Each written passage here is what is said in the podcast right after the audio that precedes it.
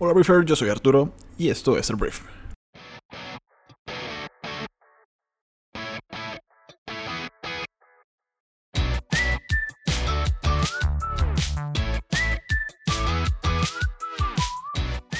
Muy bien, Briefer. Bueno, buenos días. Hoy es lunes, casi viernes. Y yo soy Arturo Salazar. Si no, si es la primera vez que nos escuchas, yo soy uno de los fundadores de Briefy junto con Faye, mi hermano. Entonces, bienvenidos al Brief. El Brief es un programa eh, de lunes a viernes en el cual platicamos las noticias más importantes y el por qué eh, son importantes para tu día a día. Por qué debes conocerlas y para qué pueden servirte, ¿no? Entonces, eh, hoy hay varias cosas que platicar. Hoy hay que hablar de la segunda renuncia de nivel federal para Andrés Manuel López Obrador. Hay que hablar de las elecciones en el Parlamento Europeo. Hay que hablar de Donaldo y su gira por Japón y algunas cosas más que aquí te iremos platicando. Entonces, gracias por estar aquí. Recuerda que en Briefy nuestro propósito es hacer de tu día uno más inteligente. Muchas gracias por formar parte de nuestra comunidad. Vamos a comenzar con esto que es el Brief.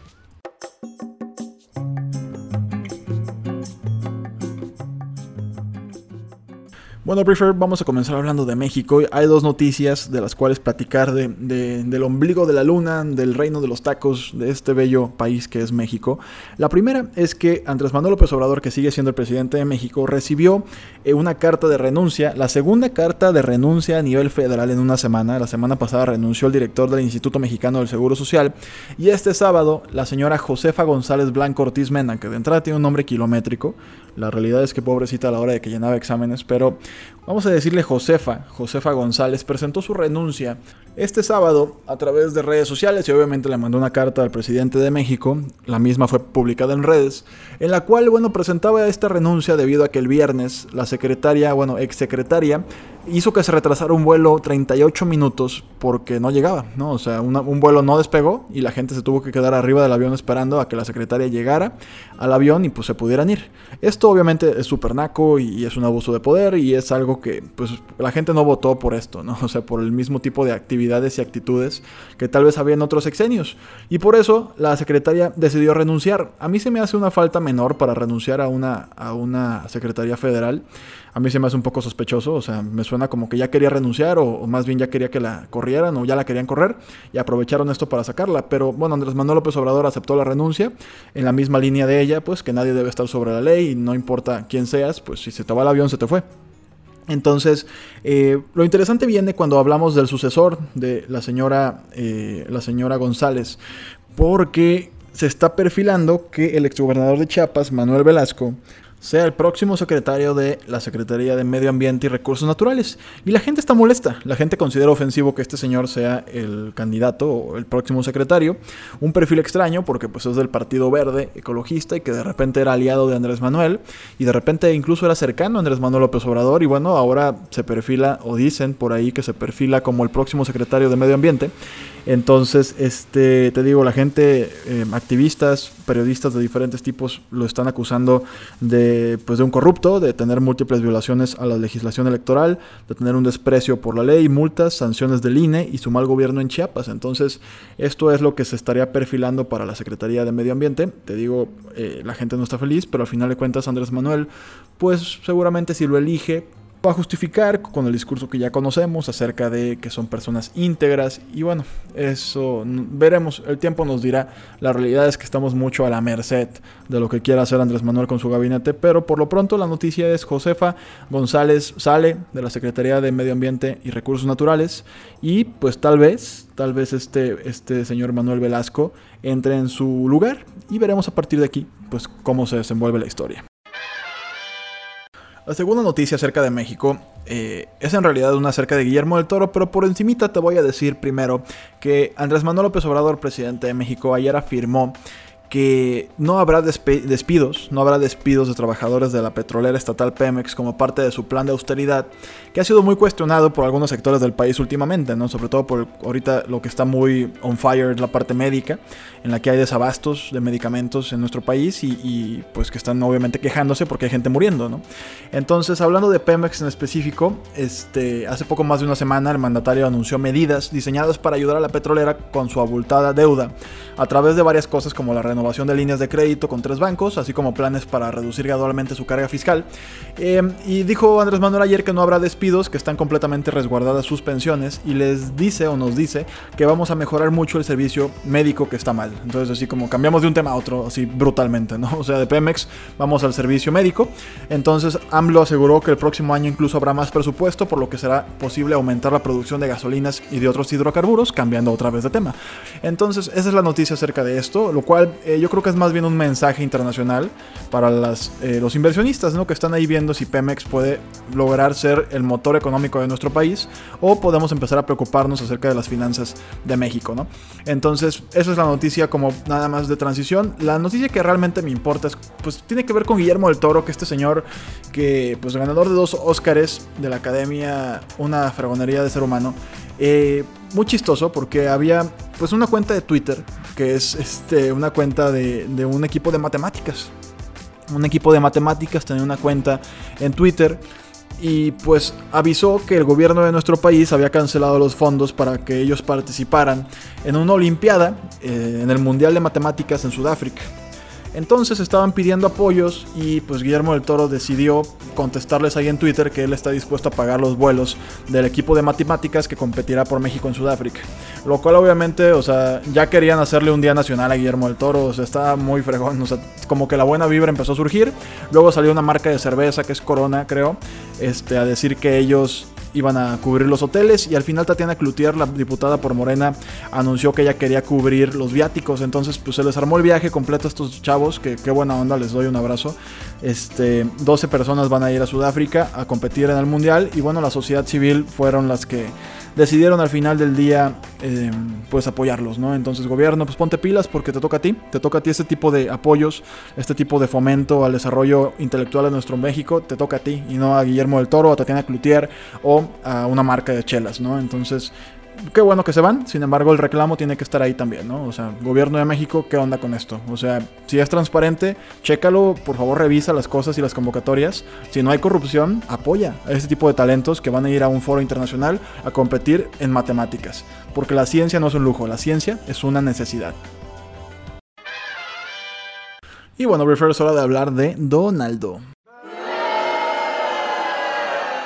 Nuestro muy odiado hombre naranja, presidente de Estados Unidos, está de gira por Japón. Está de gira por Japón, anda ya en tierras niponas, excelentes eh, tierras, que es una chulada ese país. Este, y bueno, Donaldo anda en Japón. Y hay dos noticias que tengo que decir al respecto de este hombre naranja. Em, la primera es que de entrada fue a Japón a hacer la de Rockstar. O sea, fue a platicar de temas comerciales, obviamente a criticar que hay una balanza comercial con Japón desbalanceada para Estados Unidos, pero también Japón se ha esforzado muchísimo por tratarlo bien, impresionante, o sea, de verdad, lo han llevado a jugar golf, lo han llevado a un torneo de sumo, que de hecho, este, eh, Donaldo fue personalmente a entregar el trofeo al ganador, este, estuvo, se la está pasando súper bien Donaldo en, Japón, ¿no? Entonces, em, Donaldo está descontento, como ya lo dije, con el fuerte superávit comercial japonés, y considera establecer aranceles a sus exportaciones de autos si no se alcanza un acuerdo bilateral. Entonces, lo que estaba pasando es que a Donaldo lo tenían así como muy feliz por allá. Debe ser feo que te traten así, o sea, como un bebé, ¿no? O sea, hay que tratarlo bonito para que este güey no se enoje y nos ponga aranceles, ¿no? O sea, hay que el sana sana y hay que decirle que está bonito y que está guapo y bueno, hay que llevarlo al torneo de sumo y hay que jugar golf con él. Entonces, este, así está la cosa por allá. Y es interesante, simplemente es interesante cómo Japón está intentando pues disuadir a Donaldo de que no le ponga aranceles. Japón y Estados Unidos han sido aliados pues durante buen tiempo, han sido pues buenos aliados. Y bueno, eso es todo hablando del tema japonés, te digo, es importante porque al final de cuentas las guerras comerciales que se siguen abriendo nunca son buenos para nadie. Este, el otro tema que hay que tratar es que Donaldo, pues de repente sale un tweet de, de Donaldo que es, es, un, es un güey muy chistoso. O sea, a mí me da risa a veces las cosas que hace. Donaldo empezó a, hablar en redes sociales y afirmó que tanto él como Kim Jong-un, el, líder supremo de Corea del Norte, coinciden que Joe Biden, el ex vicepresidente de Estados Unidos en épocas de Barack Obama, tiene un bajo, tiene un bajo coeficiente intelectual. Y tú te quedas así como, güey, ¿qué clase de frase innecesaria es esa? O sea, la Casa Blanca salió a confirmar que Joe, efectivamente este Donald Trump y Kim Jong-un tienen la misma postura acerca del ex vicepresidente de Estados Unidos. y la Casa Blanca como que dice, ustedes ya saben cómo se ha referido el presidente acerca de él, entonces no es necesario repetirlo. Y precisamente si te vas a buscar cómo se refería acerca de él, Donaldo tuitea unas horas antes que pues eso, que Joe Biden era, una, era un hombre de bajo coeficiente intelectual.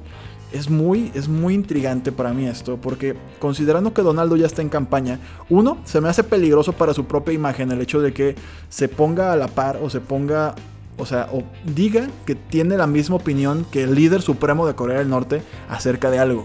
Porque Kim Jong-un es un güey pues que tiene a su pueblo en la miseria, pues o sea, es un dictador opresor que incluso ha, ha prohibido que la gente se burle de su corte de cabello, o sea, es un dictador. Y este güey como que con mucho orgullo dice, ah, este, tenemos la misma opinión acerca de tal vez el próximo presidente de Estados Unidos. Es algo que a mí como elector me sacaría mucho de onda. Y pues por otro lado, el hecho de que simplemente gire su discurso alrededor de un contrario, ¿no? O sea, es como no, ni siquiera hables de él, Donaldo. O sea, si tú te enfocaras simplemente en decir cómo va bien la economía de Estados Unidos y las cosas buenas, entre comillas, que está haciendo tu gobierno, pues creo que sería suficiente para hacer una campaña fregona. Yo creo que es un error darle, meter en la polémica a un señorón como lo es Joe Biden este, en este juego electoral, ¿no? Entonces, esa es la noticia, la noticia acerca de Donaldo. La primera es que se la está pasando bien en Japón, se la está pasando allá, lo están mimando mucho para que no les ponga aranceles. La segunda es que por alguna razón decidió insultar al ex vicepresidente de Estados Unidos. Y pues, y ya, Realmente Donaldo, siendo Donaldo, no esperamos más de él, la neta. Simplemente cada día nos sorprende más con sus actitudes, pues muy idiotas, la verdad. Muy bien, Briefer, vamos a hablar de un tema enredoso, pero que es importante. Vamos a hablar del Parlamento Europeo, de las elecciones que se llevan a cabo para elegir a los, a los miembros del Parlamento Europeo. A nivel bloque económico, la Unión Europea eh, tiene un parlamento y ese parlamento se está renovando. ¿Cuál era la preocupación o cuál es lo importante que hay que saber de esto? Lo importante es que em, hay partidos euroescépticos, o sea, partidos con los que, o sea, que más bien quienes no están del todo de acuerdo con que exista la Unión Europea, que estaban tomando pues escaños en plazas importantes de Europa como Francia, Italia, Reino Unido o Polonia. De hecho, ayer Marine Le Pen vence, el partido de Marine Le Pen, que es de ultraderecha, vence al partido centro, centro, ¿cómo le llaman? Bueno, el partido de Emmanuel Macron, que es, el, es el, la alianza centrista, así se llama.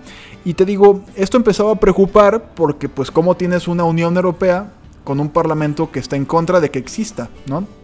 Obviamente la eliminación de la Unión Europea es algo que ahorita no podemos ni siquiera concebir. Pero bueno, al final del día en España les fue bien a las...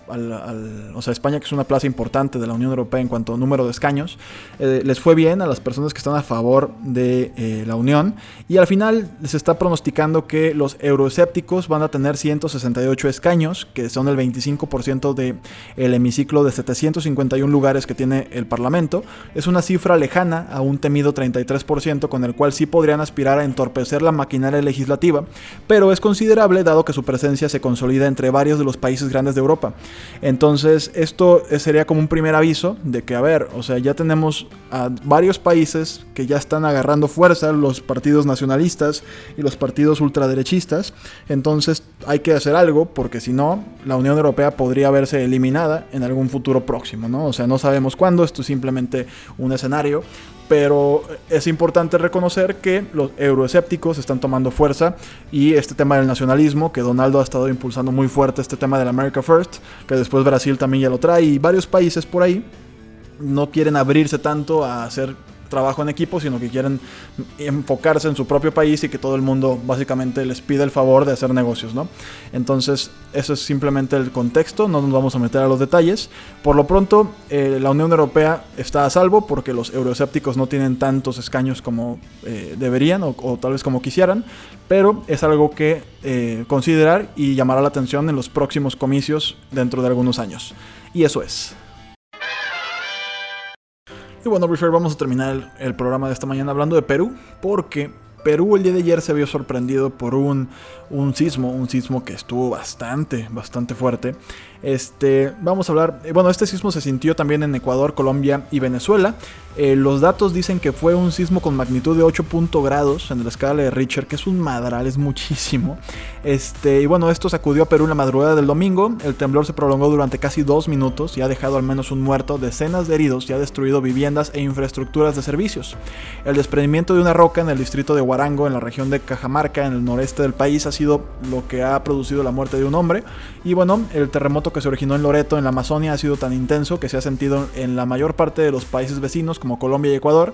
No obstante, informaciones posteriores del Instituto Geofísico de Perú rebajaron a 7.5 la magnitud del sismo, que te digo, de todas formas es mucho, ¿no? Entonces, eh, realmente, te digo, fue esta, este infortunio, el hecho de que muriera una persona, el fallecido se llama Danilo Muñoz de 48 años, que se encontraba durmiendo en su casa, pero bueno, al final de cuentas es una buena noticia que no haya pues mayor, mayores pérdidas humanas dado la magnitud que tuvo este sismo, ¿no? Entonces, bueno, a las personas que estén por allá y nos tengan, nos tengan en su celular y nos estén escuchando, les mandamos un abrazo y esperemos que se recuperen de esto lo antes posible.